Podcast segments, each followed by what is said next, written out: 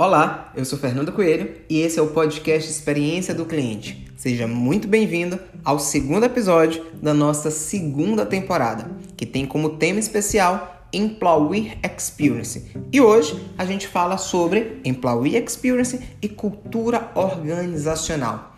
Eu sempre digo, não adianta desenhar um plano de experiência do cliente se não tiver cultura. Peter Druck tinha uma frase clássica que era: a cultura devora a estratégia no café da manhã.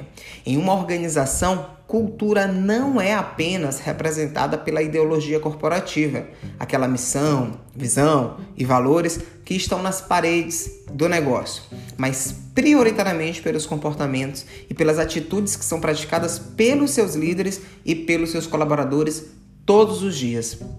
Implementar Employee Experience sem levar em conta a cultura é praticamente um suicídio. É morrer com algo antes mesmo de ter começado. Quando alguém me pergunta, tá, mas como é que eu traduzo cultura organizacional associado com Employee Experience? Eu dou cinco dicas. Primeiro, inclua o cliente como valor da sua organização. É impossível você trabalhar é, cultura de experiência sem ter o cliente no centro. Mas a gente falou no nosso primeiro episódio, inclua também o colaborador como valor da sua organização. Não tem como eu dar uma boa experiência para o meu cliente sem pensar no meu colaborador.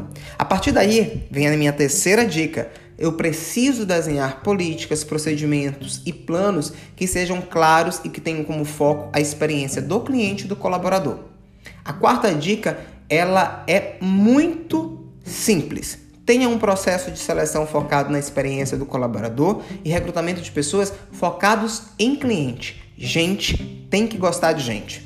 E por fim, desenvolva a liderança para ir muito além da técnica ou da meta. Líder precisa entender de cliente e também de gente. A cultura não é o mesmo que employee.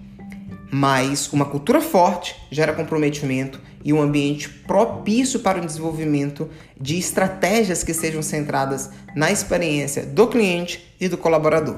E aí, como anda a experiência do colaborador e do cliente na sua empresa?